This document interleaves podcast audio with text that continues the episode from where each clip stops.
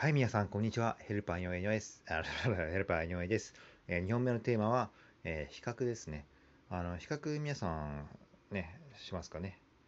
僕もやっぱりね、あのーまあ、過去の自分と比較っていうけどね、とは言ってね、まあ僕小さい人間でね、まあ大きくなろうっていう気もあったりもしますけど、まあどうしてもね、人と比較してしまうんですね。まあよく過去の自分と比較っていうんですけどね、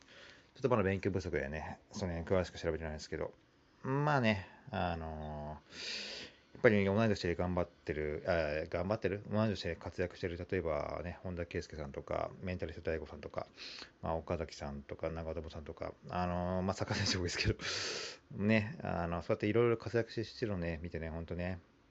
まあ、負けであんなにやとか、そう、その人その人たちからいい刺激をもらったりしてますね。まあ、最近メンタリスト DAIGO さんがね、あのー音声配信とか、まあ、鈴木をたくさん出していて、あ、まあ、最近にはいいか、昔からですですけど、前からですけどね、まあ、本当、同い年ですけど、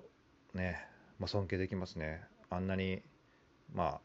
彼自、あ大悟さん自身言ってますけどね、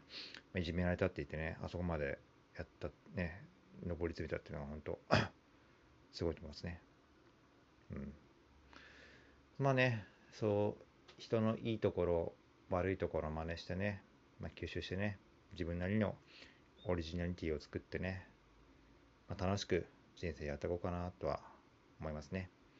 はい、また明日、失礼します。